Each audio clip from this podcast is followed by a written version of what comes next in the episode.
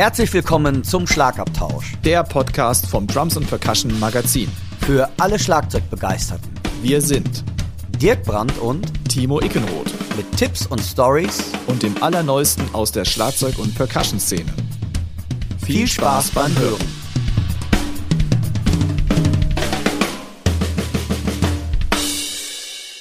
Der heutige Podcast wird euch mit freundlicher Unterstützung vom Music Store Professional aus Köln präsentiert.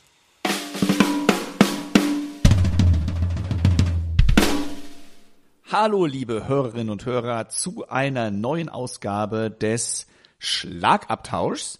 Mein Name ist Wickenroth und am anderen Ende des Internets diesmal, äh, nicht des Kabels, weil ich habe WLAN, das ist sage und schreibe unglaublich, auch im Westerwald sitzt mein lieber Freund der Dirk Brandt. Hi Dirk. Ja, hallo zusammen, hallo Timo, schön wieder dabei zu sein.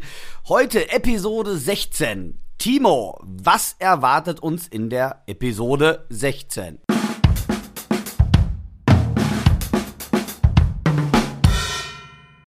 Ich finde super, dass du mitzählst. Ähm, wir haben mal wieder Geburtstagswünsche. Wir haben leider auch einen Nachruf zu erbringen. Äh, dann haben wir noch eine Ankündigung eines Preises. Wir haben einen Gast, den Jonas Streffer, den werdet ihr später dann kennenlernen. Wir haben einen Gearcheck und zwar hat der Dirk mal wieder eine sehr interessante Sache getestet für euch. Dann haben wir eine Hörerfrage und wie immer unsere Empfehlungen der Woche. Und dann sind wir schon durch für heute.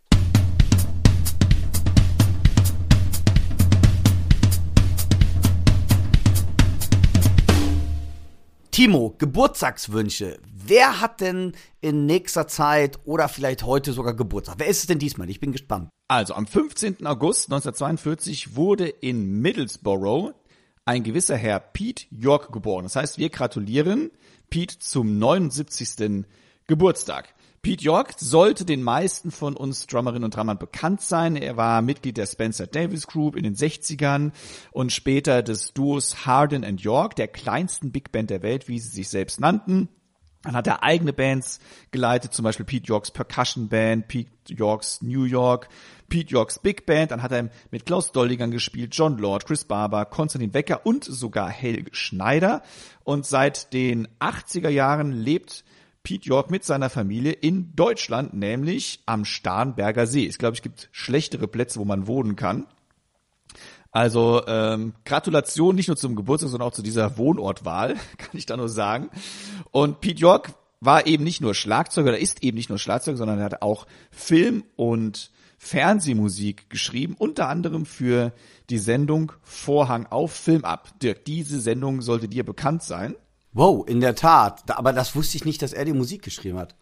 Und er hat auch dort in der Sendung musiziert und auch in verschiedenen Sketchen und Rollen sogar mitgespielt. Und ein Vermächtnis, das er uns jetzt schon hinterlassen hat, ist eine Fernsehsendung, die sich Super Drumming nennt.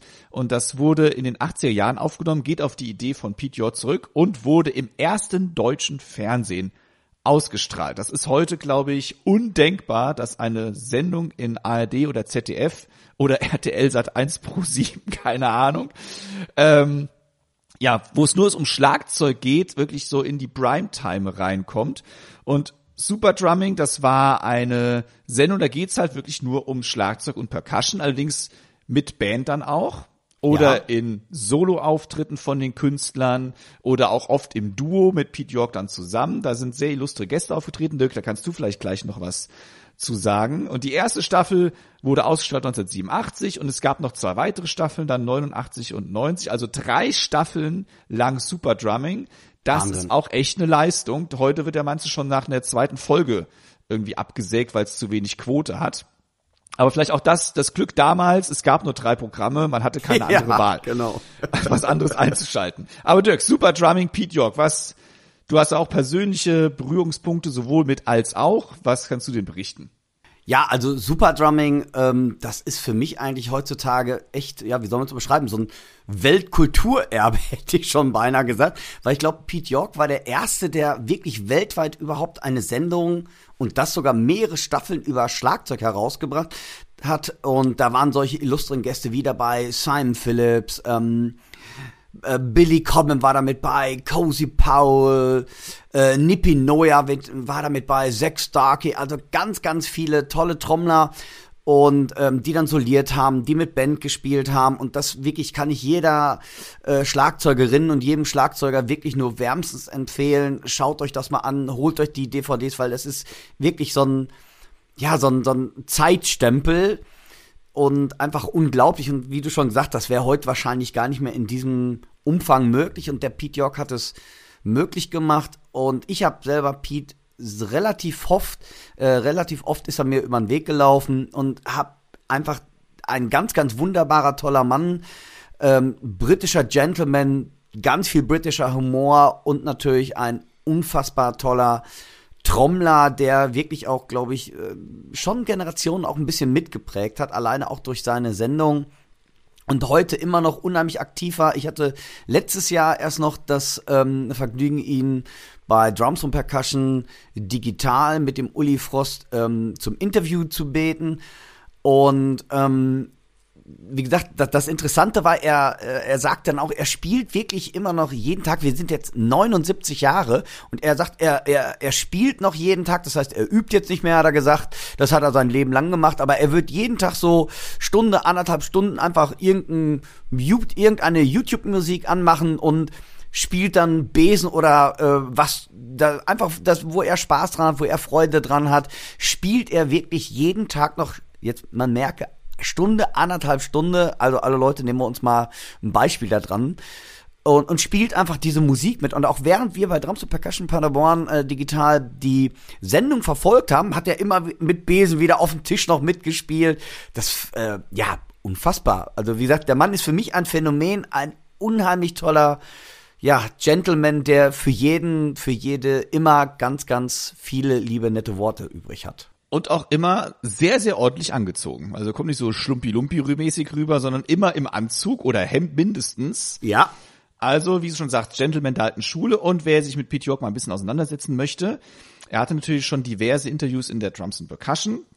Unter anderem in der Ausgabe 6 2007. Da heißt die Überschrift zu diesem Interview Der Entertainer.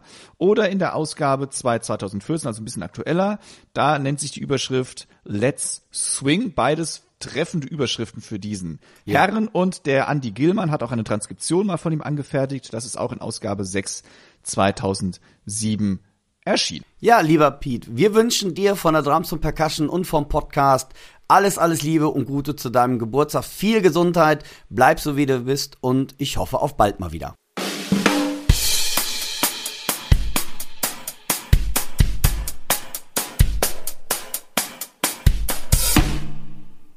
Nachdem wir Pete York zum Geburtstag gratuliert haben, müssen wir leider auch eine traurige Nachricht verkünden. Und zwar ist Joey Jordison in nur Alter von 46 Jahren gestorben. Joy Jordison ist den meisten bekannt durch die Band Slipknot, mit denen hat er wirklich Metal-Geschichte geschrieben, ist einer der einflussreichsten Schlagzeuger seiner Generation in diesem härteren Bereich.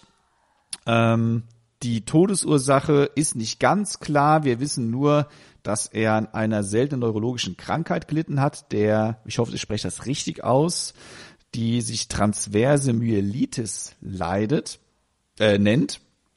Das heißt, diese Krankheit hätte er überstanden, deswegen ist nicht ganz klar, was da los war.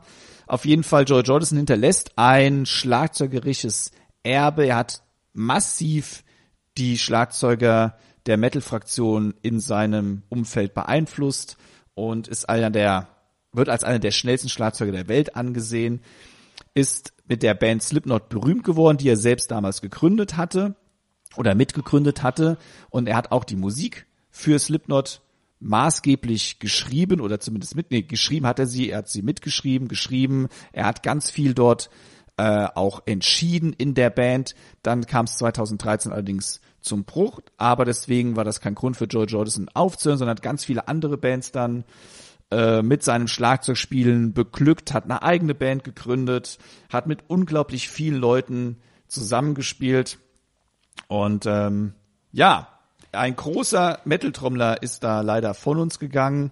Und wer Joy Jordison nicht kennt, äh, was mir am meisten hängen geblieben ist, ist ein Schlagzeug-Solo, wo er über Kopf dann irgendwann spielt, aufgebaut eben auf so eine wie soll man sagen, so eine hydraulische Anlage. Und das ist schon sehr beeindruckend, muss ich sagen. Dirk, was, welche Berührungspunkte hast du mit Joey Jordison? Ja, ich glaube, das, was du eben auch schon gesagt hast, ich glaube, Joe Jordison hat ähm, unheimlich viele Metal-Schlagzeuger auf der Welt beeinflusst und die ihm zum Vorbild hatten oder ihm nachgeeifert haben.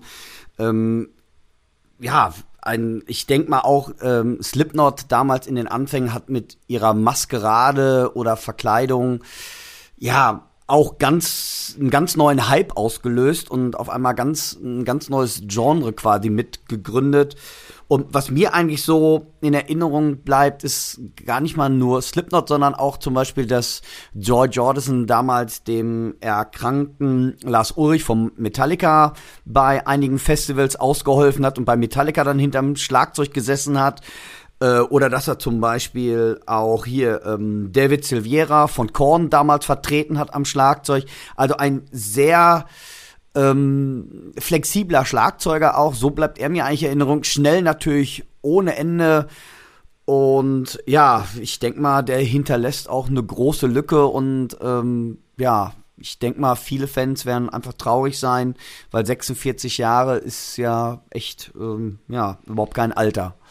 Das ist kein Alter. Und vielleicht soll man noch erwähnen, dass er auch, natürlich, er hat die Songs für Slipknot damals geschrieben. Er ist auch ein super Gitarrist gewesen und hat auch bei der Zombie-Punk-Truppe Murder Dolls an der Gitarre gewirkt.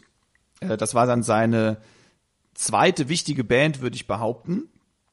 Ja. Und ja, wer sich auch da mal mit Joel Jordison nochmal beschäftigen möchte, es gab ein Interview in der Ausgabe 6 2009 in der Drums and Percussion. Dieses Interview nennt sich Joel Jordison, der Mann, mit der Maske und in der gleichen Ausgabe ist auch eine Transkription von unserem lieben Kollegen Andy Gilman zu finden und ich habe auch mal versucht, was von Slipknot damals nachzuspielen. Ich bin definitiv gescheitert an der Double Bass Figur. Ja, das ist schon echt tricky. Also, wer ihn nicht kennt, checkt ihn einfach mal aus und ähm, ja, rockt den Himmel, lieber Joey.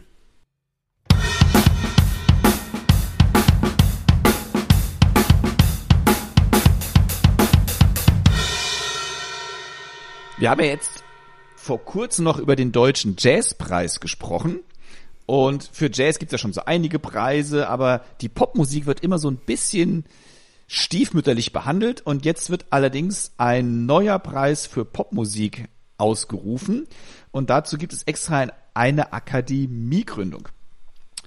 Dazu sagt die Presse, die deutsche Popmusikszene erhält einen neuen Preis, der die Vielfalt und Qualität der verschiedenen Genres populärer Musik auszeichnen soll. Die Akademie, wie gesagt, für den neuen Preis für Popmusik befindet sich aktuell in der Gründung. Die Gründungsmitglieder repräsentieren den musikalischen Schaffensprozess in allen Facetten für einen Preis von Musikschaffenden für Musikschaffende. Die Schlagzeugerzunft ist hierbei durch Schlagzeuger Rainer Callas Hubert vertreten. Und Callas, den habt ihr alle schon zigfach gehört, denn er ist unter anderem Schlagzeuger bei Mark Forster, Pohlmann und zig anderen. Also äh, an den Callas kommt irgendwie keiner vorbei, der auch nur einmal im Jahr ein Radio anmacht. Ähm, also ein ganz, ganz toller Kollege und er, wie gesagt, repräsentiert die Schlagzeuger bei diesem Preis. Und das Ganze wird unterstützt von der Kulturstaatsministerin Monika Krütters, die den Preis mit Mitteln aus dem Kulturetat eben ja unterstützt. Und Krütters sagt dazu, Zugleich gründen wir nach dem Vorbild der Deutschen Filmakademie eine neue Akademie für Popmusik, die sich für die Branche stark machen soll. Also es klingt erstmal super. Die Popmusik wird etwas mehr in den Vordergrund gerückt, eben nicht immer nur die, sagen wir, elitären Musikrichtungen wie die Klassik oder auch der Jazz. Also eine, eine tolle Sache. Von daher schauen wir mal, was da kommt und wir drücken allen Popmusikern mal die Daumen. Ihr hört nun eine kleine Werbebotschaft unseres heutigen Sponsors. Hallo liebe Zuhörer, hier ist der Music Store Professional aus Köln und wir freuen uns, diesen Podcast mit unterstützen zu dürfen. Auch wir aus der Drum-Abteilung sind immer bemüht, den Zeitgeist aus den neuesten Entwicklungen in Instrumenten wiederzufinden und folgen jedem Akzent aus dem Drum- und Percussion-Bereich. Mit dem E-Drum Kit Fame Hybrid Pro, das in Zusammenarbeit mit den Profi-Drummern Simon Phillips und Marco Minnemann entwickelt wurde, sind wir mit am Puls der Zeit und hoffen, dass es so innovativ weitergeht. Viel Spaß weiterhin mit dem Drum Podcast, euer Music Store.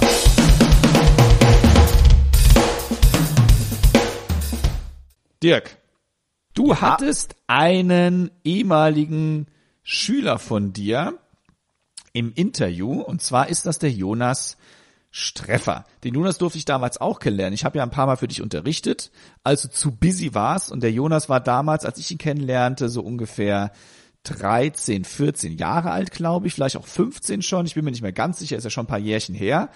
Und der Jonas ist dann mit 21 Jahren nach Los Angeles gegangen an die, damals hieß sie glaube ich noch Lama oder hieß sie damals schon LAMC, ich bin mir nicht ganz sicher, auf deine Empfehlung hin. Und Du hast es als anders genommen, einfach mal den Jonas dir zu rechts zu rücken und mal zu fragen, wie es ihm in Amerika so geht, denn er ist mittlerweile fast zehn Jahre dort, also ist gar nicht mehr zurückgekommen. Warum? Vielleicht durfte er nicht mehr, wir wissen es nicht genau. Dann ich denke mal, das Interview wird da ein bisschen äh, Licht ins Dunkle bringen. Magst du noch was sagen oder sollen wir das Interview direkt raushauen? ja, du hast eigentlich schon alles gesagt, Timo. Und ich denke mal, wir lassen den Jonas selber zu Wort kommen und einfach mal erklären, warum er nach LA gegangen ist, was er dort gemacht hat und warum er dort geblieben ist. Und das hören wir uns am besten jetzt einmal an. Hey Dirk, ähm, erstmal vielen Dank für die Einladung. Ich freue mich total, äh, dabei zu sein. Äh, mein Name ist Jonas, ich bin 31 Jahre alt. Ich lebe in Los Angeles es ist gerade kurz nach 1 Uhr morgens. Ähm, ja, da muss er durch. ähm, ich bin vor fast neun Jahren, mit 22, bin ich nach LA gezogen und bin an die Lama damals gegangen zum Studieren. Jetzt heute, jetzt heute heißt es LA College of Music, die haben ihren Namen geändert. Ähm, und ja, ich habe mit sieben Jahren ungefähr angefangen, Schlagzeug zu spielen, Schlagzeugunterricht zu nehmen. Und äh, bin dann damals mit elf, glaube ich, zu dir und habe bei dir Schlagzeugunterricht genommen. Ähm, für sehr, sehr lange Zeit. Und ähm, ja, jetzt lebe ich hier als Schlagzeuger in LA. Wie, was hat dich denn damals dazu bewogen? Weil es ist ja schon ein Schritt. Also mhm. Also ich bin ja selber nach, äh, nach Los Angeles auch gegangen. Ich habe damals noch am PIT studiert. Vielleicht für die Leute auch einfach. Lama bedeutet Los Angeles. Erzähl mal weiter. Was bedeutet der genau? Weil Lama kennen vielleicht einige einfach. Was war der volle Begriff für die Lama? LA Music Academy. Und das war im Prinzip das, was damals das PIT war. Also das PIT, Percussion Institute of Technology und Guitar Institute of Technology, die wurden ja dann irgendwann alle zum MI, Musicians Institute, zusammengeführt. Äh, und Joe Porcaro und Ralph Humphrey, die ja damals auch das PIT gegründet hatten, sind dann nach Pasadena und haben dort die LA Music Academy, Lama, gegründet. Ja. Was war denn deine Entscheidung, quasi Deutschland so ein bisschen den Rücken zu kehren und sagen, ich studiere nicht in Deutschland, sondern ich gehe nach Los Angeles und studiere dort. Was waren so deine Bewegungen? Also, ähm, um, um, ehrlich zu sein, ich, ich weiß noch, ich war gerade mal irgendwie ein Jahr oder zwei Jahre bei dir damals und da hattest du dann schon einen Flyer von Alama und hast den meiner Mutter in der Hand gedrückt und hast schon gesagt, so, ja, hier, das, ähm, da habe ich studiert, wenn, wenn er wirklich irgendwie hier Berufsmusiker werden möchte, dann am besten mal nach LA, nachher, nachher, äh, nachher Schule. Und dann für mich war das so, ja, okay, gut, wenn, wenn Dirk das sagt. Ähm, also habe ich das verbockt. Ja, ohne, ohne Witz. Ich, also ich habe es auch damals noch in Aufsätzen in der Schule geschrieben, dass ich das machen werde. Und ich wusste eigentlich damals noch gar nicht so, so richtig, was das wirklich bedeutet. Ich wusste nur auf jeden Fall mal nach LA, das ist einfach so die Musikhochburg, da kommt so alles her. Und dann ähm, so nach und nach, so über die Jahre habe ich das dann wirklich dann irgendwann auch begriffen. So, oh, okay, Jazz und dieses American Rock, das kommt halt einfach alles aus LA irgendwo. Also nicht nur LA natürlich, aber. Ne? Das heißt, wenn man ähm, Jazz studieren möchte, ich finde, das geht einfach am besten. Es kommt halt hierher. Ne? Ähm, nicht, dass man Jazz kann man auch heutzutage absolut äh, in Deutschland studieren. Ähm, gar keine Frage. Aber trotzdem so für mich war es trotzdem, ja. Das, ich musste nach LA. Ja, wie sah denn dein, lass mal, bevor wir jetzt in die heute Zeit gehen, lass uns ein bisschen zurückgehen. Gerne. Wie war denn damals so dein Tagesablauf? Wie, wie kann sich vielleicht die Zuhörer oder gerade die jüngeren Zuhörern ähm, sich das so vorstellen? Wie sieht so ein Musikstudierenden-Alltag ähm, aus in LA? Man steht relativ früh auf und geht dann ähm, zur Schule und übt normalerweise dann erstmal irgendwie eine Stunde oder zwei. Ähm, geht nochmal alles durch, was man so für den Tag irgendwie machen musste. Vielleicht auch nochmal ein paar andere Sachen, die man, an denen man gerne gerade arbeitet. Ähm, und dann fängt der Tag hoffentlich mit Applied Sight Reading an. Und das war die Klasse von, oder die, der Unterricht von Mike Packer. Und das war eine, so eine, so eine, so eine ähm, so ein Bootcamp, so ein Reading, Sight Reading Bootcamp sozusagen. Total super so ein Tageslichtprojektor und dann einfach Will Coxon oder irgendwelche anderen ähm, Side-Reading-Geschichten einfach. Und dann hast du da in einer Gruppe gesessen und dann wurde das alles runtergelesen. Halbe Stunde. Nichts, also ein bisschen natürlich irgendwie erklärt, aber nicht, kein Playing Techniques, keine Noten lesen. Das, das, da hatte man nochmal extra Klassen für. Das war einfach nur warm spielen und einfach echt Bootcamp-mäßig da die Geschichten lesen. Total super. Ähm, und dann hatte man die verschiedenen ähm, Klassen. Mal Jazz, mal Rhythm Section Workshops, Music Theory. Wie gesagt, da gibt es halt ganz, ganz viele verschiedene Klassen. Und zwischendurch äh, immer noch mal wieder üben. Man, kann, man hat halt diese Übungsräume, die man sich dann pro Tag, glaube ich, für zwei Stunden reservieren kann. Danach ist es dann halt irgendwie First Come, First Play. Und ähm, dann irgendwann abends, so kurz vor Mitternacht, haut man dann wieder ab und geht nach Hause. bei wem hast du denn so Unterricht gehabt? Weil die meisten kennen das ja von Deutschland, man hat einen Lehrer und das sieht ja da doch ganz anders aus, weil du ganz, ganz verschiedene Klassen hast. Erzähl doch mal so ein bisschen, bei wem hast du Unterricht genommen? Ähm, erzähl doch mal einfach ein bisschen. Ja, also die beiden ähm, Hauptlehrer ähm, waren halt Joe Porcaro und Ralph Humphrey. Ähm, Joe Porcaro ist ja auch leider letztes Jahr verstorben, aber der hat tatsächlich noch bis ja, kurz vor seinem Tod sogar noch unterrichtet. Ähm, Unterrichten war einfach seine Leidenschaft und da muss ich auch sagen, bei ihm mal Unterricht genommen zu haben, das war einfach ein Erlebnis. So, einfach. Und genau wie auch bei, bei Ralph. Und gut, Ralph hat halt mit äh, Zappas Mothers of Invention gespielt und Joe Porcaro. Ich glaube, da muss ich gar nicht mehr, viel mehr zu erzählen. Ähm, und dann hatten wir noch Dave Byer, der hat mit Melissa Etheridge gespielt und Jim Messina.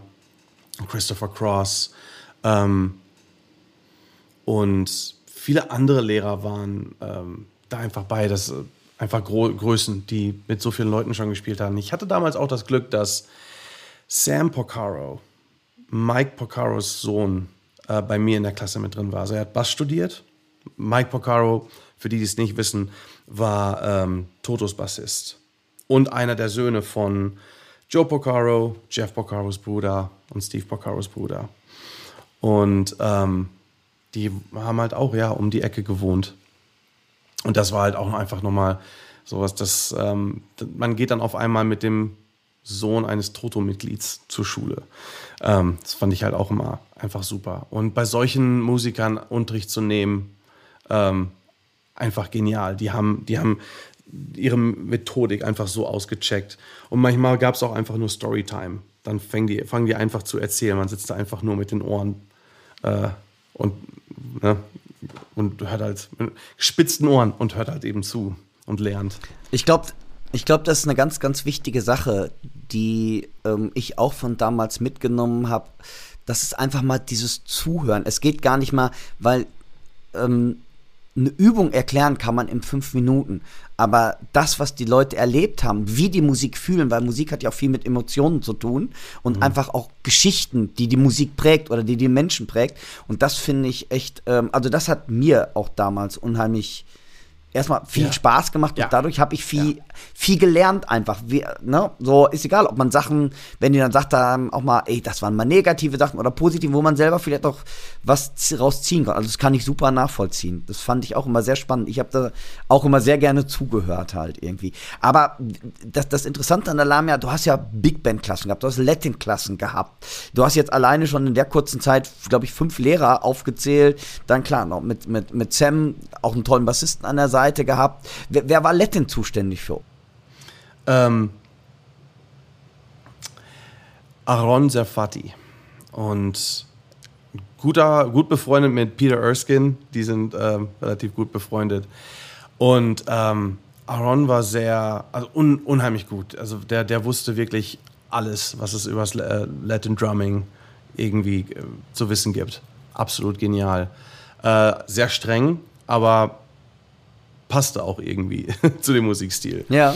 Ähm, noch ein sehr erwähnenswerter Lehrer war Tony Insalaco. Joe Porcaro hat nur die ersten beiden Quartale Jazz unterrichtet und dann hat Tony Insalaco übernommen. Tony Insalaco hat mit Oscar Peterson gespielt, mit der Buddy Rich Big Band und ähm, das ist auch ein unglaublicher äh, Jazzspieler. Und durch, durch ihn habe ich auch wirklich erst so Jazz verstanden, um ehrlich zu sein.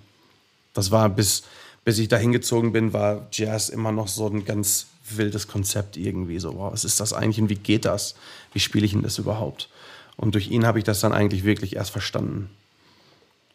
Ja, also wie gesagt, also quasi aufstehen mit Musik und mit Musik auch schlafen gehen. Und das ist genau das, was du damals auch zu mir schon gesagt hast. Und das ist, das war so ein, so ein großer Grund, ähm, warum ich auch da hierhin wollte, weil ähm, ich irgendwie wissen wollte, ob ich für anderthalb Jahre, das war ja das Programm, was ich gemacht habe, so anderthalb Jahre lang, Ja. ob ich für anderthalb Jahre ähm, morgens früh mit Schlagzeug aufstehen möchte und dann den ganzen Tag lang Schlagzeug spielen und Musik machen möchte und dann mit Schlagzeug auch wieder ins Bett gehen möchte und das dann für anderthalb Jahre machen möchte, jeden Tag. Weil wenn ich dann, äh, den, dann halt eben den Abschluss mache und dann sage, boah, geil, jetzt nochmal wieder mehr Schlagzeug spielen, dann super. Aber wenn ich irgendwie so das Gefühl habe, boah, nee, das ist nicht, das ist nichts für mich, da habe ich keinen Bock drauf, ich brauche jetzt mal eine Woche Pause oder so, dann wäre ich vielleicht auch nicht so unbedingt für diesen Beruf gemacht gewesen. So. Ja. Ähm, und das, das war, glaube ich, auch eine gute Erfahrung. Und ich habe tatsächlich auch Leute kennengelernt, ähm, aus Deutschland, aus allen möglichen anderen Ländern, ähm, die dann auch angefangen haben, auch erstmal gesagt haben, ja, ich, ich gucke jetzt einfach mal, wie das so wird. Und dann nach einem Jahr oder manchmal auch einem halben Jahr schon gesagt haben, so, nee, weiß ich nicht, ist nicht für mich. Ähm, ich, ich, doch, ich fliege jetzt doch wieder nach Hause und dann machen die auch was anderes. So, das habe ich tatsächlich auch schon dann gesehen. Weil es halt intensiv ist. Es ist halt sehr intensiv. Ja, da, da, das kann ich alles nachvollziehen, weil man muss schon wollen. Was war dann für dich die Intention, dass du gesagt hast, ich gehe nach diesen anderthalb Jahren, ich gehe nicht zurück nach Deutschland, sondern ich versuche quasi mein Glück einfach mal in der Stadt der Engel in Los Angeles. Ähm, was war so deine Intention dazu, dass du gesagt hast, ich mache das mal oder ich möchte das? Äh, wie, wie ist das alles zustande gekommen? Ähm, also ich habe mich einfach echt über diese eineinhalb Jahren echt ähm, in diese Stadt so ein bisschen verliebt und auch einfach so ein bisschen in die Musikszene. Du hast hier einfach unheimlich viele, unheimlich viele Musiker aus aller Welt, aus wirklich aller Welt. Und teilweise ähm, dann halt auch im College dann schon ähm, in einer Band zu spielen, wo der, wo der Bassist aus Brasilien kommt und ähm, Sänger oder die Sängerin aus, ähm, aus vielleicht Mexiko und äh, Gitarristin aus, aus, aus Ecuador, also wirklich ganz vermischt irgendwie und dann spielst du halt Rockmusik zusammen. Das, das fand ich sofort schon irgendwie super. Und du hast ja einfach so viele leidenschaftliche Leute, ähm, hier ist so viel Musik. Also wirklich ja um die Ecke. Und du hast hier die Baked Potato und die ganzen Clubs und ähm, du hast ja einfach so viel, so viele Gelegenheiten. Ähm, auch viele Scharlatane, also auch viele Leute, die dich übers Ohr ziehen wollen. Du hast einfach viel mehr von allem. Ja. Ähm, und das, das fand ich einfach aufregend, unheimlich aufregend. Und du sitzt einfach so an der Quelle. Hier ist ja alles. Wie bist du denn dann? Also das hört sich ja immer so einfach an, weil es ist ja nicht so, du hast jetzt gerade mal die ähm, äh, die Uni abgeschlossen und dann hat man ja nicht auf einmal Geld oder Jobs. So, und da ich dich kenne, weißt du auch, du bist kein Kind reicher Eltern oder jetzt auf einmal, dass dir das alles in den Schoß gefallen ist. Wie hast du dich finanziert? Weil das ist ja schon so eine Sache, wenn man, ja, gerade du warst, du bist mit 22, soweit ich weiß, rübergegangen. Mhm. Und das heißt, wenn du fertig warst, dann warst du um die 24, sage ich mal. Mhm. Aber dann hat man ja nicht auf einmal Geld. Und da ich das selber noch weiß, wie teuer so eine Wohnung in LA war, ähm, wie, hast, wie bist du dann so ein bisschen reingekommen in die Szene? Wie hast du überhaupt angefangen, Geld zu verdienen? Weil es ist ja auch erstmal als Deutscher gar nicht so einfach, weil bei mir, ich weiß das damals mit dem, Stu mit dem ähm, Studentenvisum und hinterher dann war ich ja dann auch länger geblieben, dann wieder hier ein Touristen, wieder musste ich da wieder ein bisschen schummeln, äh, um mal so zwei Monate wieder zu überbrücken. Wie, wie hast du das denn angestellt? Ähm, als allererstes habe ich mich ähm, auf, ein, auf ein Stipendium beworben. Erstmal, um überhaupt zu wissen, okay, wie groß ähm, ist die Zahl jetzt wirklich an Studiengebühren. Ähm, dann ein ähm, bisschen Geld angespart, ähm, Kredit aufgenommen natürlich, äh, weil so viel Geld hat keiner, zumindest nicht in Deutschland, ja. rumliegen oder an der Seite liegen für, für, die, für die Ausbildung, weil ähm, in Deutschland braucht man einfach so viel Geld nicht ausgeben. Und das hat dann damals schon immer noch nach dem Stipendium über 5000 Dollar pro Quartal gekostet, nur an Studiengebühren. Ähm, Wohnung habe ich damals in einem, äh, habe ich nur im Wohnzimmer gelebt. Es war eine Zwei-Zimmer-Wohnung. Ich habe im Wohnzimmer gelebt. Haben wir einen Vorhang gehabt und so im Prinzip noch eine, eine dritte, äh, ein drittes Zimmer. Und äh, deswegen habe ich zum Glück nicht so viel zahlen müssen. Immer noch sehr, sehr viel. Aber ähm, und dann, nach, äh, nach, nachdem ich dann äh, den Abschluss gemacht hatte, durfte ich noch mit meinem Studentenvisum noch ein Jahr länger da bleiben. Ah, okay. Um dann ja. in dem, in dem, ähm, äh, in dem, in dem, ähm, dem Bereich, den man halt auch studiert hat, noch weiter zu arbeiten. So. Ähm, und danach habe ich dann äh, glücklicherweise eine Green Card gekriegt. Und ich habe direkt nach, also ich habe ich war total, äh, ich habe da echt Glück gehabt. Ich habe da direkt äh, gegen Ende meiner Studienzeit auch schon meine ersten Gigs gespielt, außerhalb der Schule sogar. Ja. Und habe dann relativ früh ähm, meinen ersten Coverband-Gig gekriegt. Und das, wie wir ja alle wissen, das ist so, womit man halt eben auch gut und stetig halt Geld macht. Ähm, ja. Ne, das waren auch die Flux Capacitors und da spiele ich auch immer noch mit. Ähm, Ach cool, gibt es also immer noch. Ja, absolut, absolut. Äh, eine 80er Coverband. Ähm, ja. Ja, und ähm, ja, man hat halt dann, ich hatte halt auch eine Freundin, mit der habe ich dann zusammen gewohnt. Also alleine wohnen geht halt erstmal gar nicht. So, das ist so das Wichtigste. Man muss auf jeden Fall irgendwie mit anderen Leuten ähm, sich dann eine Wohnung teilen. Ähm, und dann ging es slowly but surely nach oben wie man so sagt. Ja. Ähm, man, irgendwann bin ich dann von dem Wohnzimmer in ein richtiges Zimmer gezogen, noch in der gleichen Wohnung. Ähm, und ja.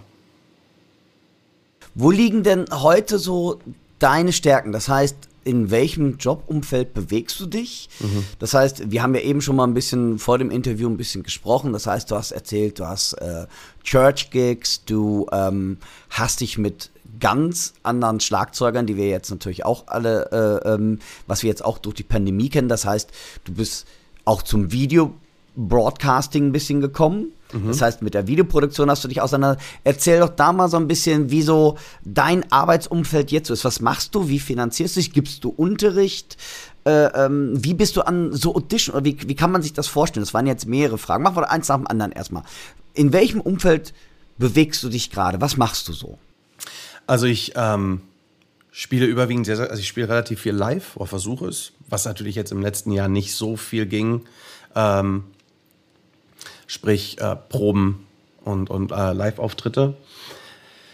Dann unterrichte ich ähm, zwei bis drei Tage in der Woche. Ähm, da gibt es eine Musikschule in Pasadena, ähm, die der Ulf Geis leitet, auch, auch ein deutscher Schlagzeuger. Ah, und ja. ähm, ähm dann, ja, du hast gerade diese Church Gigs erwähnt und das ist was, was, was man aus Deutschland gar nicht so wirklich kennt.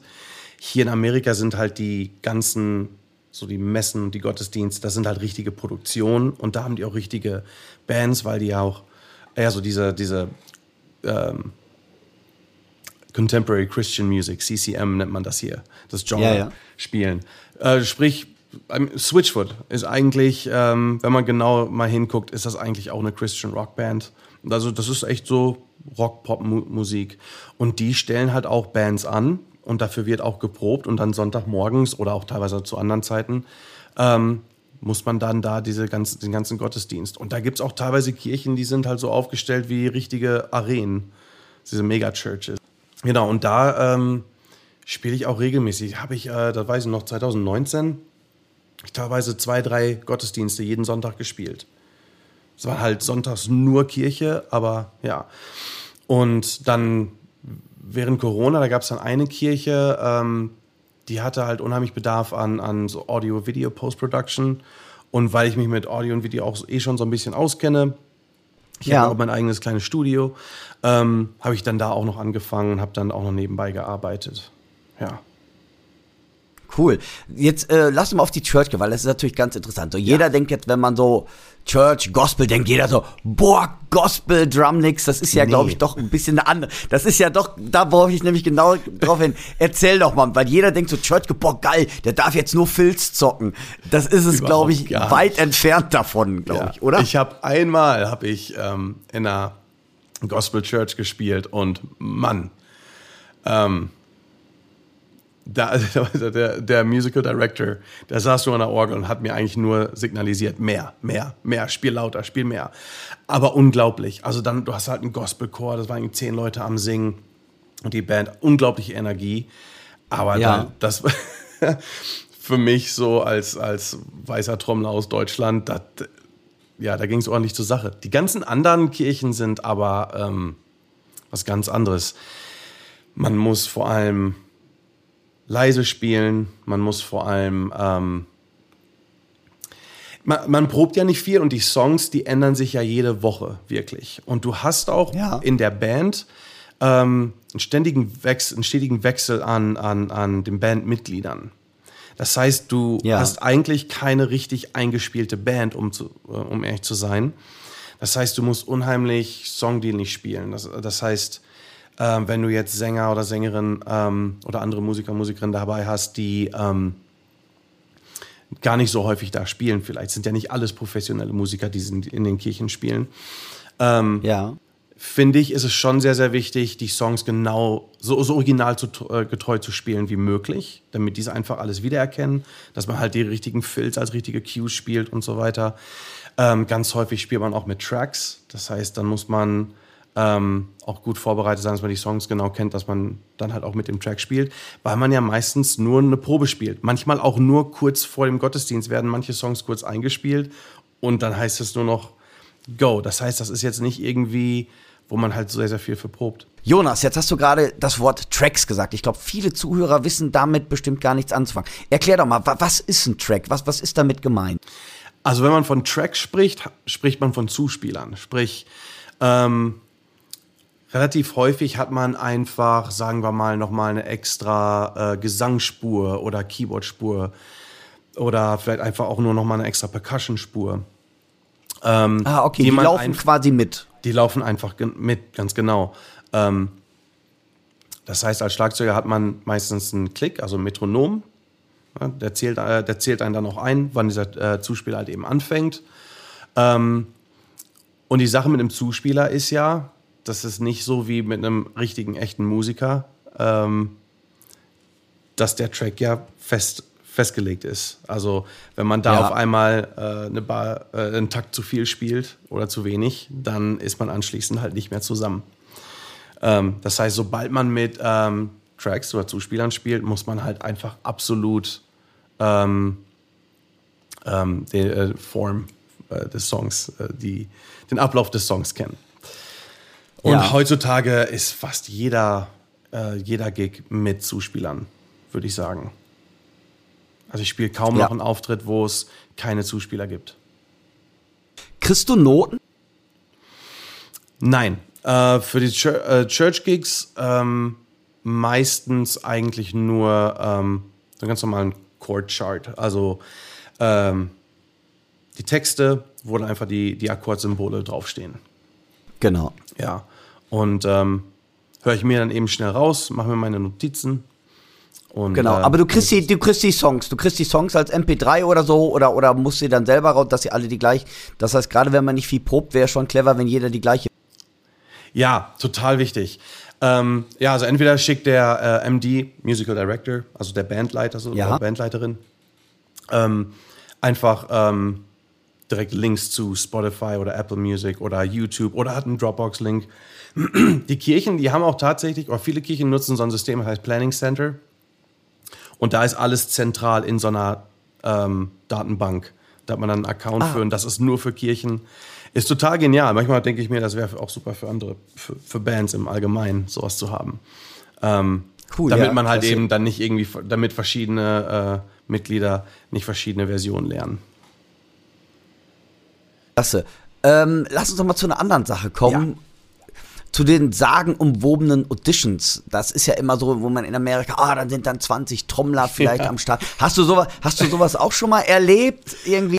Ähm, also ich habe schon Auditions gemacht, ähm, wo natürlich schon mehr, äh, mehrere Schlagzeuger eingeladen wurden. Äh, ich kenne viele, ähm, die diese Auditions gemacht haben, wo man echt Schlange steht. Ja. Ich muss ganz ehrlich sagen, ich habe eigentlich alle meine Gigs einfach über Empfehlungen bekommen oder Freunde. Ähm, und sogar, wenn ich dann mal von Leuten gehört habe, die halt diese, diese großen Auditions gemacht haben, da hieß es dann anschließend, ja, aber die wollten eigentlich auch nur so die Backup-Band. Ähm, die hatten schon, äh, die Hauptbesetzung hatten die eh schon, die wollten einfach nur noch mehr Musiker drin haben. So. Ähm, und ich habe das Gefühl, die meisten Gigs, die kriegt man doch einfach so über Empfehlungen. Ja, Ja. ist eigentlich Hier- überall auf der Welt. Ja, hier äh, in LA gibt es auch oh, so viele Quellen, wo man diese Auditions auch finden kann mittlerweile, so übers Internet.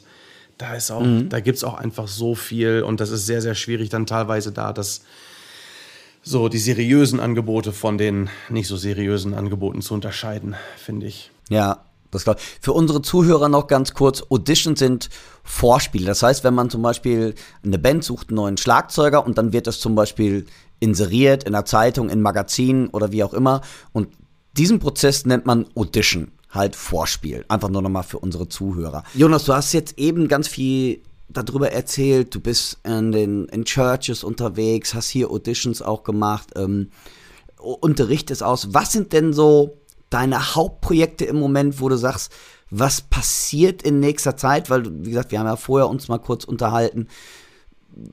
Erzähl doch mal ein bisschen, was da jetzt noch so auf dich zukommt, weil da sind ja doch so ein paar Projekte, wo es vielleicht auch noch mal so noch mal einen Schub nach vorne gibt. Erzähl doch mal einfach darüber, was von deinen aktuellen Projekten und wo du im Moment sagst, wo du im Moment Ja, also es gibt zwei ähm, Künstlerinnen, äh, mit denen ich im Moment spiele. Ähm, das ist einmal Alexa Via, da bin ich der Schlagzeuger und auch der Musical Director.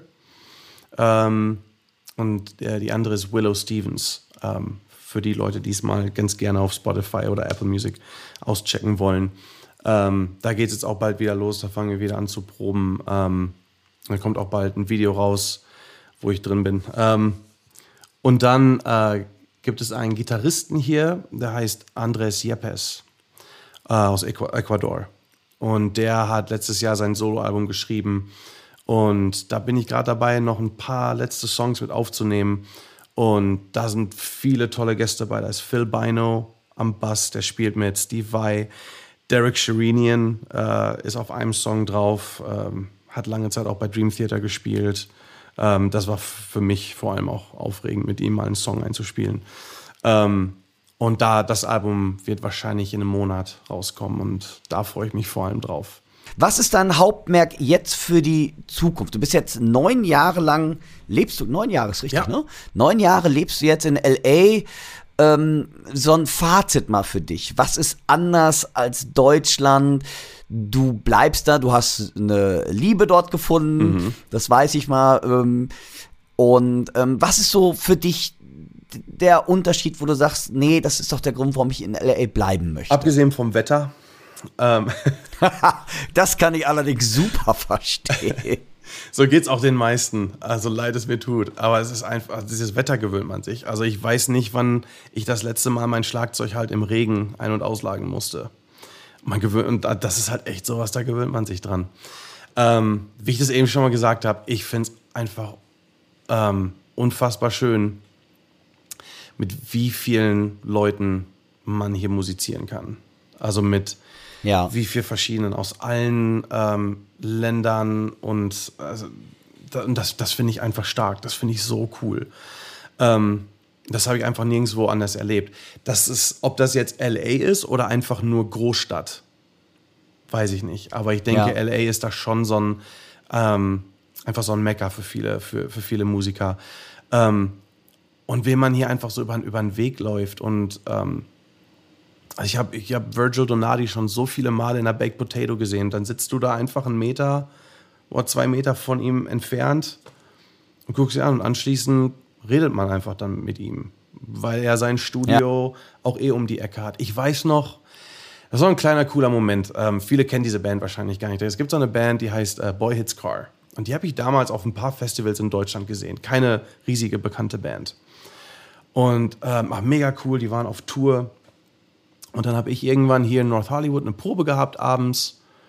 Und äh, wir hatten den Raum für zwei, drei Stunden irgendwie gebucht, waren dann äh, fertig, haben ausgeladen. Und dann kam die Band, die ich zwei, dreimal schon in Deutschland gesehen hatte, kam dann rein, hat im gleichen Raum geprobt. Dann habe ich so, ja, gut, die sind halt auch irgendwie alle hier. Und wie viele Leute man dann kennt, die einfach mit sonst wem ähm, auf Tour gehen, das ist einfach unglaublich, weil die einfach alle hier sind. Und das ist, ein, das Ja. ist einfach stark. Du hast so eine, ähm, so eine ganz bestimmte Stimmung einfach so. Das ist, hier weht einfach so ein anderer Wind. Das ist eine tolle Atmosphäre einfach in dieser Stadt. Ähm, Jonas, ich glaube, das ist eigentlich ein ziemlich tolles Schlusswort. Hier weht einfach ein anderer Wind. Ich glaube, das ist, kann man eigentlich so stehen lassen, oder? Ja. Mensch, hör mal, ich danke dir für das Gespräch. Ich wünsche dir ganz, ganz viel Erfolg in LA. Ich bin wahnsinnig stolz auf dich, dass du mein Schüler warst. Und drück dir einfach für alles, was da hinten noch kommt, die Daumen, bleib gesund und ja, grüß mir LA. Und auf das Wetter, ja, da bin ich in der Tat sehr neidisch drauf. Jonas, alles Liebe und Gute dir. Pass auf dich auf. Mach's gut. Ne? Dir auch, dir. Tschüss. Mach's gut. Ein sehr interessanter Werdegang vom Jonas. Und witzigerweise, ich meine, ich habe schon öfters erwähnt, ich war ja auch mal Schüler von dir, Dirk. Und für mich war Amerika keine Option aus verschiedenen Gründen. Und da sieht man mal, wie unterschiedlich die Werdegänge sein können. Also du bist auch in Amerika gewesen, haben wir auch gerade gehört. Ähm, ich meine, jeder muss für sich irgendwie seinen Weg finden. Und ich bin super krass, dass der Jonas da ja wirklich Fuß gefasst hat und in der Szene ja schon mittlerweile eigentlich verwurzelt ist. Und es ist bestimmt für einen Deutschen nochmal doppelt so schwer wie für einen Ami. Also ganz, ganz großen Respekt, dass der Jonas das da echt gepackt hat. Da ziehe ich meinen Hut vor. Ja, sehe ich absolut genauso. Und ähm, wie gesagt, ich denke mal aber auch, man muss heute, um Musik zu studieren, man muss nicht mehr nach Amerika gehen. Ich glaube, es gibt hier so tolle Trommler, das beweist ja auch unsere deutsche Trommler-Elite, dass es da ganz, ganz tolle Leute auch bei uns in den Landen gibt. Was, was vielleicht anders ist, gerade wenn es in den Jazzbereich oder bestimmte Sachen rein. Amerika ist natürlich so eine Wurzel und ist immer noch sehr maßgebend in vielen Musikrichtungen. Und da ist man natürlich anders am Puls der Zeit vielleicht ähm, als hier in meinem beschaulichen Oelde, will ich mal so sagen, was, was ein anderer Nabel der Welt ist. Ich, ich kenne Oelde aber aus Los Oelde. Los Oelde, genau. Oder weil man im Stau hier steht. Äh, Das ist, das ist die andere Alternative. Also wie gesagt, ich denke mal auch mal, es muss jeder für sich selber ähm, einfach ja, sich Gedanken darüber machen.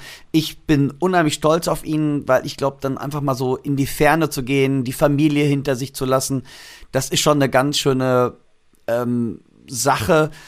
Und ja, zehn Jahre jetzt mittlerweile sind es bald, die ähm, Jonas in LA lebt und ich, ja, weiterhin einfach nur viel Erfolg. Geh deinen Weg und du wirst deinen Weg gehen. Und ich bin stolz auf dich. Und checkt mal seinen YouTube-Kanal, den haben wir natürlich in der Linkliste drin. Der Name des YouTube-Kanals ist sehr geil. Also lest euch mal den Namen auch durch dann. Allein dafür lohnt sich schon mal, den Jonas anzuklicken.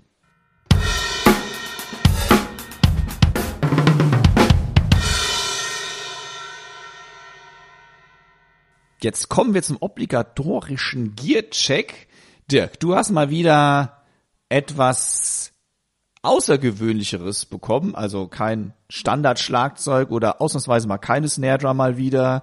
Ähm, nach den Kalimbas geht's jetzt locker flockig weiter. Aber ich finde, die Kalimbas sind so mittlerweile eigentlich so, so ein Highlight deiner Karriere, Ja, ja. muss ich wirklich sagen. Ja, ja, besonders die erste, die ich ausgab, hatte, die Einhorn-Kalimba. das, Das ist ja auch mein Favorite. ja, aber jetzt mal davon abgesehen, die klingen doch geil, oder? Ich fand die echt vom Ton her ähm, unheimlich schön, muss ich ganz ehrlich sagen. Hat mir Spaß gemacht. So, aber Themawechsel jetzt wieder. Was ich diesmal testen durfte, waren von Latin Percussion, die uns durch die Drums Percussion für den Podcast zur Verfügung gestellt worden sind, die sogenannten Tambo Ring Jingles. Timo, wolltest du ein paar Specs dazu vorlesen? Ja, ich meine, viel gibt's ja eigentlich gar nicht zu sagen. Also ihr müsst euch das so vorstellen. Guckt euch unbedingt auch das Video vom Dirk natürlich an. Der Link ist auch dazu natürlich in der Liste drin. Dann kann man genau sehen, was da passiert. Im Prinzip sind das äh, Ringe, die man auf die Snare Drum legt in erster Linie. Gibt's also einmal in 14 Zoll, sowohl aus Stahl als auch aus Bronze. Und dann einmal in 6 Zoll, ebenfalls aus Stahl und aus Bronze. Und die ähm, haben eben dann ja diese Jingles auf diesem Ring platziert. Jingles gibt es für ein deutsches Wort, also kleine Metallplättchen, Ja, wie ein Becken, Ta äh, Tambourin. wie ein Simpel, Tom- genau, wie ein Tambourin Schellen. das Wort habe ich gesucht. Ja, dafür hast du mich ja. Dafür bin ich ja da Richtig. heute. Äh, vielleicht auch noch, ähm, ich grätsch da mal kurz auch rein. Die sind natürlich nicht nur für ähm, die Snare gedacht. Ich habe die auch auf die Becken gelegt und gerade das 6 Zoll Ding ist nach meiner Meinung auch äh, besonders geeignet für die Hyatt, ist auch glaube ich so gedacht. Und ich habe die, das seht ihr in dem Video und jetzt in den folgenden Hörbeispielen, ich habe die ähm, 14 Zoll und die kleinen zum Beispiel auch aufs Reibbecken oder auf die zweite Hyatt gelegt oder aufs Standtom und natürlich auf die Snare. Und hört doch einfach mal jetzt rein, was man da für coole Soundexperimente doch mit machen kann. Und das hat mir echt Spaß gemacht, damit so ein bisschen rum zu experimentieren. Hört mal rein. Die Jingle Rings sind eine tolle Soundoption, wenn es darum geht, seinen Sound zu verändern oder zu variieren. Und ich möchte euch zunächst einmal die 6 Zoll Variante in ähm, der Stahlausführung vorstellen. Und zwar ist das ein kleiner Kreis, 6 Zoll groß und besitzt fünf Jingle-Paare. Und achtet mal auf den Klang. Und jetzt im Gegenzug dazu die Variante in der Messing Brass Ausführung. Achtet mal darauf, der Sound wird etwas höher.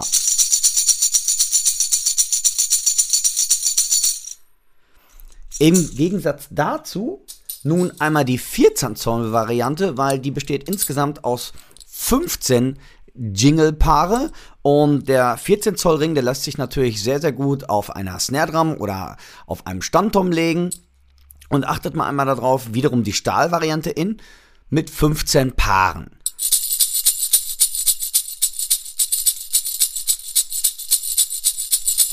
Und im Gegensatz dazu, im Gegensatz dazu, einmal die Messing-Variante.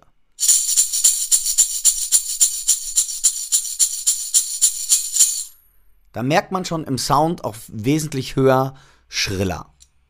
Nun kommen wir aber zu einigen Soundbeispielen. Ich spiele euch erst einmal die Snare Drum ganz normal vor, wie man sie kennt. Ich weiß, ihr kennt alle eine Snare Drum, aber damit man wirklich hinterher den Unterschied hört. Einmal die Snare ganz normal ohne Jingle Ring.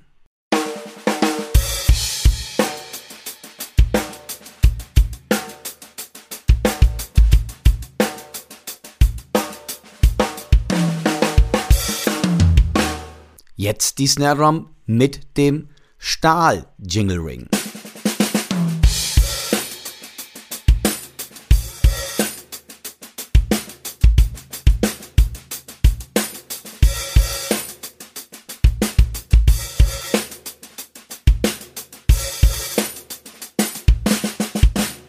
Nun ans Soundbeispiel die Snare Drum mit dem Messing Jingle Ring. Achtet wieder darauf, hat wesentlich mehr Obertöne.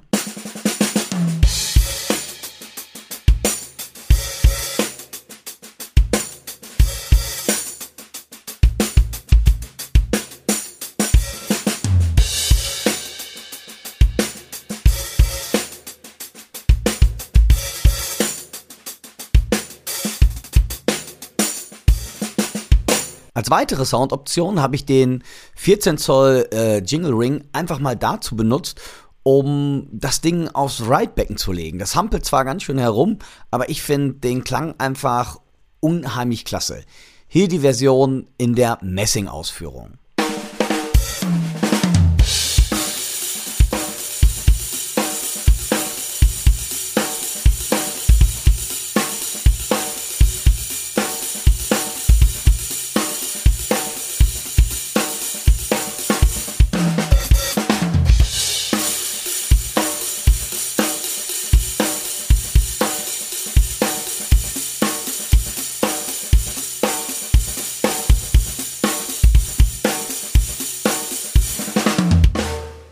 Jetzt habe ich den Jingle Ring einfach mal auf die X-Head auf meiner zweiten Hyatt gelegt. Einmal hier in der Stahlausführung.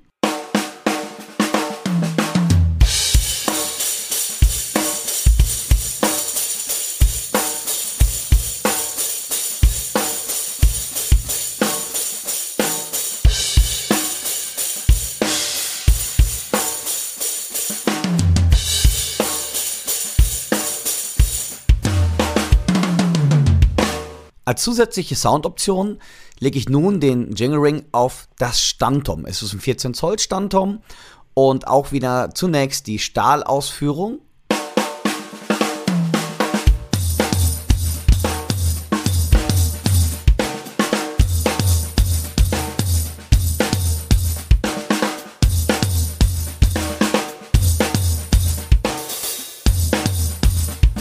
Und danach die Messing-Ausführung.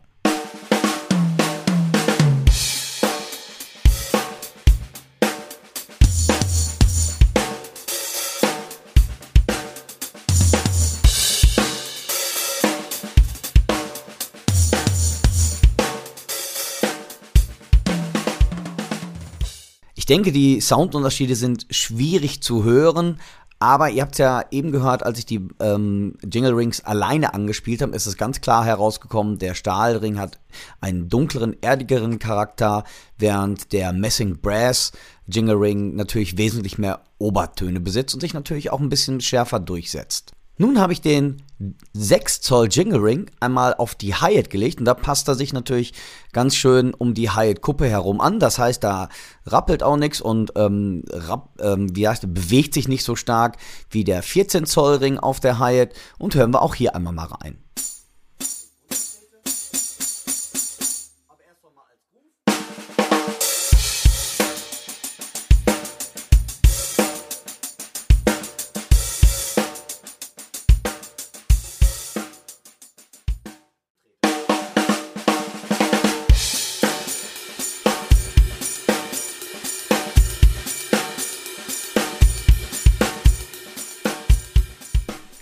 Als weiteres zusätzliches Spielzeug habe ich hier den Latin Percussion Jingle Stick in der Hand. Und das ist so ein kleiner, dicker Trommelstock, sehr kurz gehalten mit zwei Jingle-Paaren. Und der eignet sich hervorragend, wenn ihr ähm, zum Beispiel so Drum and Bass Geschichten machen wollt oder so Effekte damit reinbezieht. Und auch mit dem habe ich euch einige Grooves vorgespielt.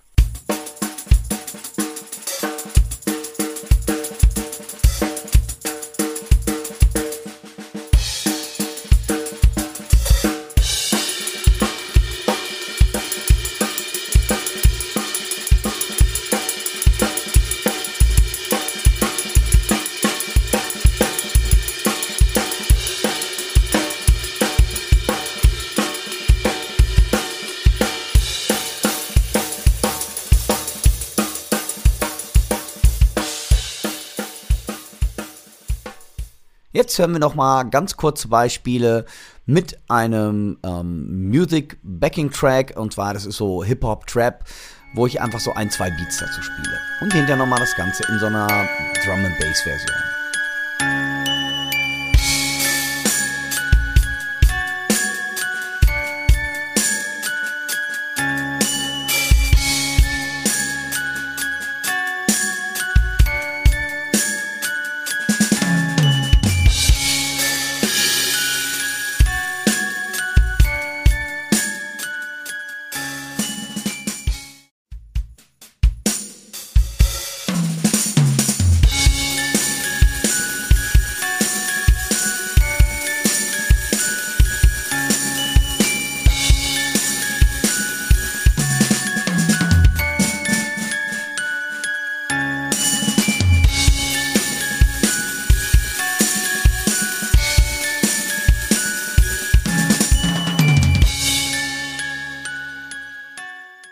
Ich finde das echt super spannend, auch wieder, wie, wie man neue Sounds da benutzen kann. Erinnert mich so ein bisschen an diese modernen Hip-Hop-Sachen auch. Zum Beispiel so Drummer wie Chris Daddy Dave, die sich fast immer ein Tambourin, also ein reguläres Tambourin auf die Hi-Hat legen oder aufs, ums Reitbecken rumhängen oder sonst irgendwas. Also genau dafür ist dieses Zeugs gedacht. Oder eben auch für einen Pop-Gig eigentlich, wenn man die Snare-Drum mal mit dem Tambourin doppelt, was ja in ganz vieler Popmusik vorkommt, eine super Sache. Ja. Also die liegen preislich, sind die auch, finde ich, absolut, absolut akzeptabel. Die liegen irgendwo, je nachdem, welche Ausfertigung ihr euch holt, zwischen 25 und 80 Euro. Also man muss dazu sagen, 80 Euro ist schon ein bisschen eine Ansage, finde ich jetzt ganz ehrlich.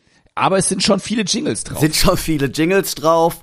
Und ähm, ja, also wie gesagt, wer eine Sounderweiterung sucht, ist das absolut zu empfehlen. Äh, Gerade mir hat das so bei Drum and Bass Groove, so Hip Hop Drum and Bass, was du eben schon gesagt hast, finde ich das super spannend. Und ja, äh, Qualität hat halt seinen Preis, das ist halt so. Und die muss man ja auch ganz ehrlich sagen, die gehen auch eigentlich nicht kaputt, wenn die damit machen. Also von daher ist es schon eine Investition. Und gerade wer klein anfangen will, die, ähm, wie gesagt, es fängt bei 22 äh, Euro an in der kleinen Version mit den Jumbo Ring Steel Jingles, also in der Stahlversion und arbeitet sich dann nach oben. Also unbedingt einfach zum Händler eures Vertrauen und checkt die LP Tumble Ring Jingles einfach mal aus. Uns erreichen ja immer wieder Hörerfragen über unsere E-Mail-Adresse, die da lautet podcast at drumsundpercussion.de und uns hat der Roman Götsch eine Frage gestellt. Ich lese mal die Frage vor oder die ganze E-Mail, die ist jetzt äh, ungefähr drei DIN A4 Seiten lang. Er schreibt, Hallo Dirk, hallo Thibaut. Ich bin ein begeisterter Hörer eures Podcasts. Vielen Dank dafür schon mal, Anmerkung der Redaktion und würde gerne wissen, gibt es etwas, zum Beispiel ein spezielles Tuch oder ähnliches, womit man auf die Schnelle, zum Beispiel unterwegs, vor einem Auftritt, die Becken von Fingertappen und ähnlichem befreien oder säubern kann? Also ohne großen Aufwand mit Simple Cleaner, Wasser, polieren und so weiter. Vielleicht wäre das ja mal ein Thema für euren Podcast. Also Beckenreinigungsmittel mit allem, was dazugehört. Rockige Grüße, Roman Götsch. Also Roman, vielen Dank für deine Anfrage. Beckenreinigung ist also für uns ist alles ein Thema, was mit Schlagzeug zu tun hat, unter anderem auch die Beckenreinigung. Und ich oute mich jetzt sofort. Ich habe in meinem Leben noch nie ein Becken sauber gemacht. Ui. Ja. Das hängt damit zusammen. Ich weiß nicht mal, wer es damals sagte. Es ist schon ein paar Jahre her. Einer meiner Schlagzeuglehrer, und da in diese Kategorie fällt ja der Dirk auch. Ob es der Dirk jetzt war, bezweifle ich jetzt, weil er hat nämlich Reinigungsmittel für die Becken, soweit ich äh, informiert bin. Aber mir hat mal einer gesagt, man sollte niemals ein Becken sauber machen, weil der Schmutz setzt sich in den Rillen ab, also Staub und was weiß ich nicht alles. Und dadurch würden die Becken auf Dauer erdiger, besser, runder, einfach ja angenehmer klingen. Und deswegen habe ich das ich muss es wirklich sagen, ich habe noch nie ein Becken sauber gemacht. Das heißt, ich bin jetzt der völlig falsche Ansprechpartner hierfür, aber der Dirk ist unser Allrounder und der hat bestimmt schon Becken poliert, bis die Finger blutig waren. Nee, das habe ich auch nicht. Aber es gibt so zwei Sachen. Also ich, ähm, also ich könnte es tatsächlich auch gesagt haben und ich denke mal, es war, äh, ich war einer dabei, die Jazzbecken. Ich würde niemals meine teuren und heißgeliebten Jazzbecken polieren oder sauber machen. Weil, was du eben auch schon gesagt hast, Schmutz und Staub, die sich im Laufe der Zeit in den Beckenrillen verfängt oder dort hängen bleibt, verändert natürlich den Klang. Und wenn ich den Klang meines Beckens so schön finde, dann ist es ziemlich blöd, wenn ich dieses Becken sauber machen würde, weil durch das Saubermachen entferne ich natürlich den Schmutz und den Staub aus den Rillen und damit verändere ich auch zwangsläufig die Klangfarbe meines Beckens. Das heißt, wenn das Becken vorher mir so dunkel, erdig, toll gefallen hat, dann wird es dadurch natürlich auf einmal wieder heller im Klang und kriegt auch einen anderen Klang, was eigentlich relativ logisch ist.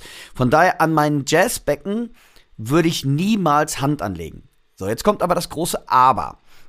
Und zwar gerade bei Access oder bei äh, Pop-Gigs oder sehr dicken Becken ähm, da gibt es zwei Möglichkeiten, die ich euch empfehlen möchte. Jetzt kommt aber ganz wichtig. Macht mich oder den Podcast nicht dafür verantwortlich, wenn die Becken hinterher anders klingen. Probiert das um Gottes Willen an einem kleinen Becken, an einer kleinen Stelle bitte erst aus, ob euch das überhaupt gefällt. Und zwar ist das völlig egal, mit welchem Beckenreiniger ihr das macht.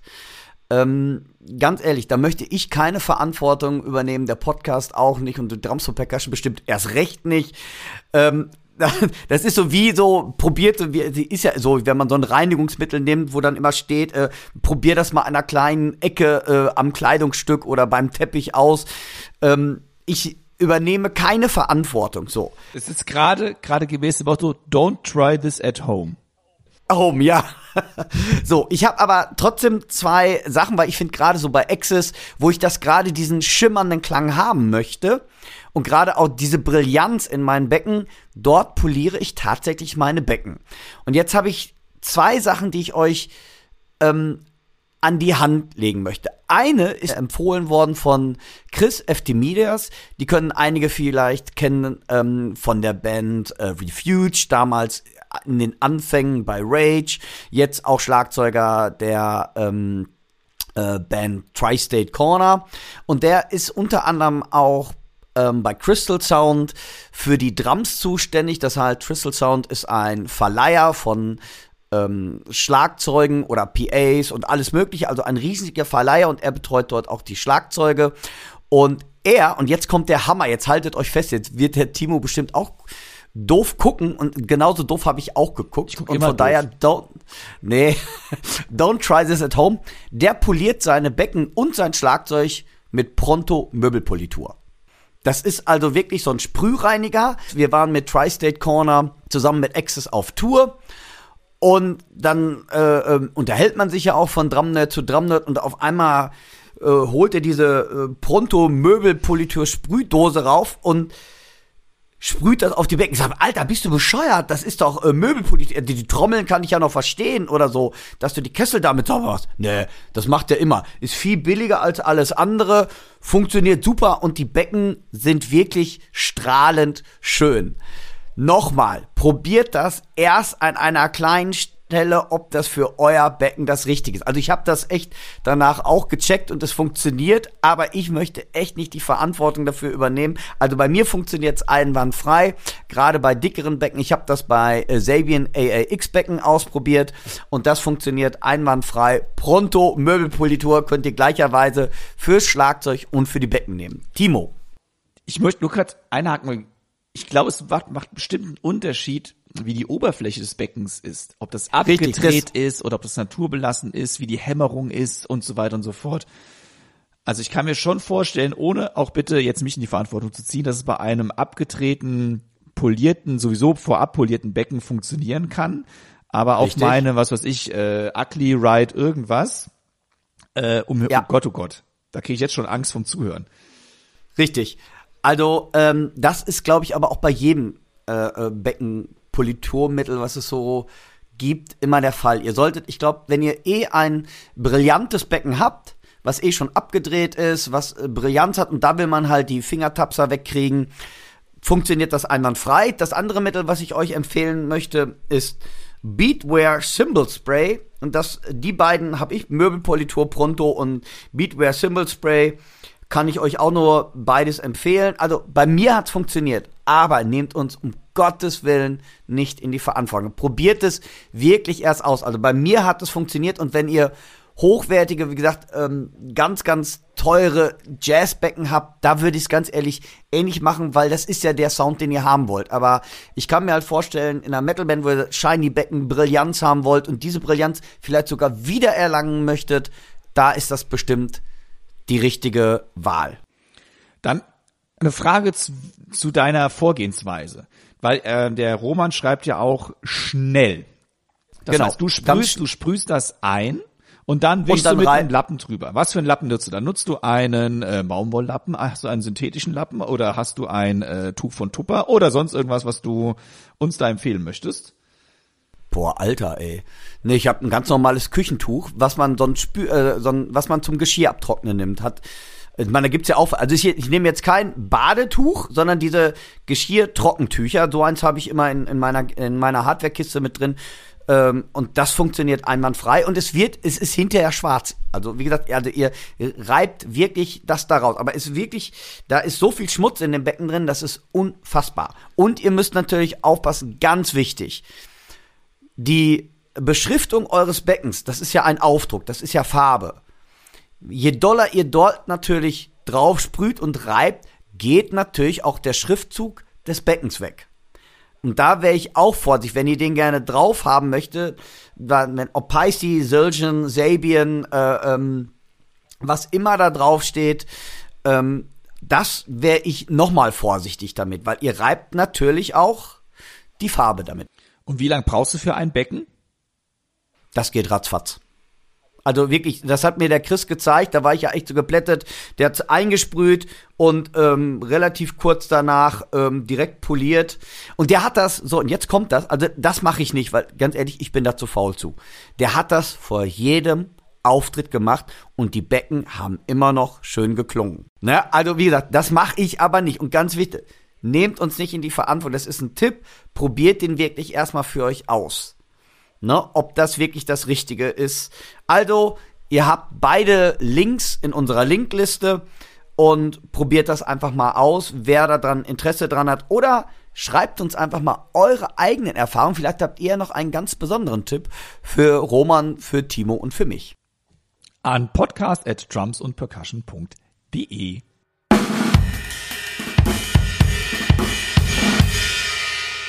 Wir sind ja in der Urlaubsphase, zumindest in vielen Bundesländern ist noch, äh, sind noch Ferien. Aber irgendwie, wir machen hier richtig, wir machen hier keinen Urlaub, denn ihr merkt, äh, die Zeit rennt schon wieder. Wir hoffen natürlich, dass wir euch damit gut unterhalten konnten bislang. Aber kommen wir nun zur Chefkoch-Empfehlung der Woche und damit zum Endteil unseres Podcasts. Dirk, was empfiehlst du denn unseren Hörerinnen und Hörern? Ja, ich empfehle euch ähm, ich hoffe, dass die noch da ist. Ich gucke das auch nach, äh, wird aber bestimmt sonst wieder aufgelegt. Und zwar habe ich ähm, nachts bei Arte ähm, vor längerer Zeit mal gesehen eine Doku über Alice Cooper, über den Werdegang von Mr. Enfant Terrible, Enfant Terrible. Ich weiß gar nicht, ob man das richtig ausspricht. ähm, aber ich fand die unheimlich interessant ähm, und ja auch sehr interessant, auch so wie sich die Metal-Szene, Hardrock-Szene so entwickelt hat, wie er sich entwickelt hat. Und die möchte ich euch doch ans Herz legen, auch wenn man gar nicht Metal vielleicht mag, aber das hat mir unheimlich viel Spaß gemacht zu sehen. Ich habe die auf Arte gesehen. Ich werde gucken, ob sie da noch geht, aber vielleicht auf YouTube gibt's ja irgendwann alles.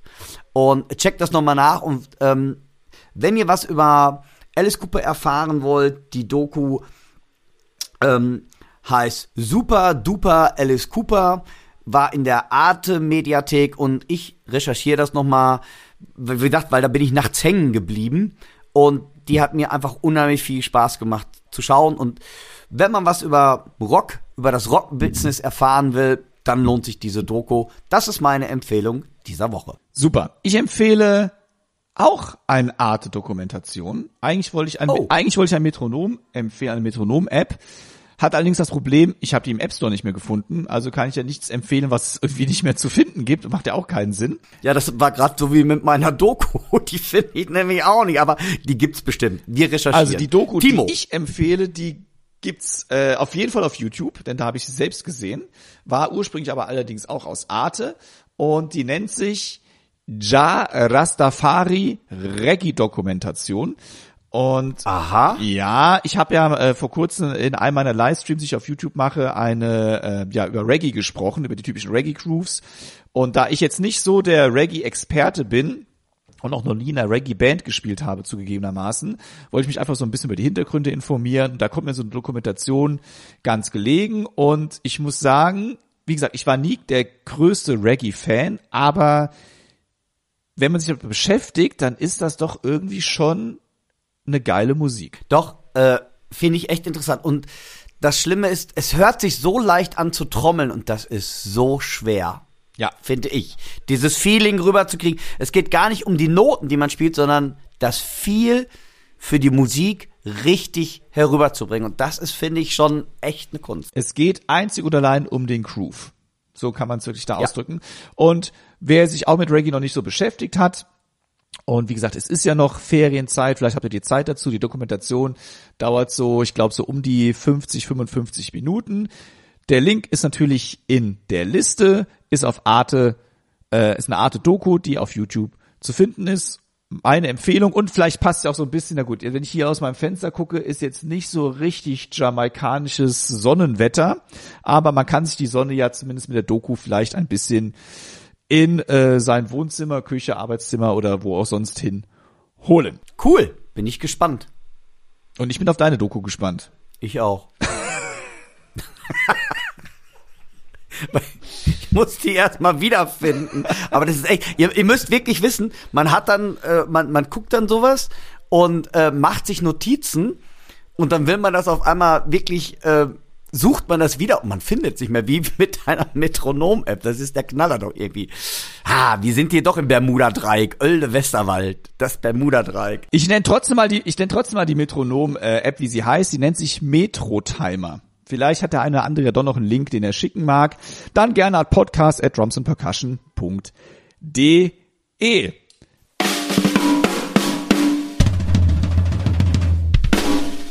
Ja, ihr lieben Leute, das war Episode 16 des Podcasts Schlagabtausch. Es hat mal wieder unheimlich viel Spaß gemacht, Timo, mit dir rumzunörden. Leider diesmal nicht live wie beim letzten Mal. Ähm, ja, bleibt uns gewogen. Wir wünschen euch noch eine tolle Zeit, hoffentlich gutes Wetter und sagt es allen weiter mit dem Podcast. Abonniert uns und wir freuen uns schon auf Folge 17. Passt auf euch auf, gute Zeit euch, bleibt gesund. Tschüss. Ihr dürft natürlich auch den Podcast gerne teilen in den sozialen Netzwerken. Das wäre mal eine klasse Sache. Also liken natürlich, ey, das ist ja sowieso Pflicht, würde ich mal sagen, dass ihr einen Daumen oben da lasst oder äh, was man sonst so machen kann. Aber teilen, das wäre mega cool, weil das bringt uns unsere Reichweite einfach nochmal nach oben. Das wäre cool, wenn noch viel mehr Schlagzeugerinnen und Schlagzeuger die Möglichkeit hätten, uns überhaupt erstmal finden zu können. Und da könnt ihr uns dabei helfen. Aber genug der Eigenwerbung wieder. Auch mir war es wieder ein Fest. Ich freue mich auch auf Folge 17. Bin mal gespannt, was wir da für Themen für euch rauskramen. Habt eine schöne Zeit. Wenn ihr im Urlaub seid, erholt euch, wenn ihr arbeiten müsst. Treibt's nicht zu doll. Üben nicht vergessen. Und ja, das waren der Dirk und der Timo. Bis zum nächsten Mal. Macht's gut. Tschüss. Der heutige Podcast wurde euch mit freundlicher Unterstützung vom Music Store Professional aus Köln präsentiert.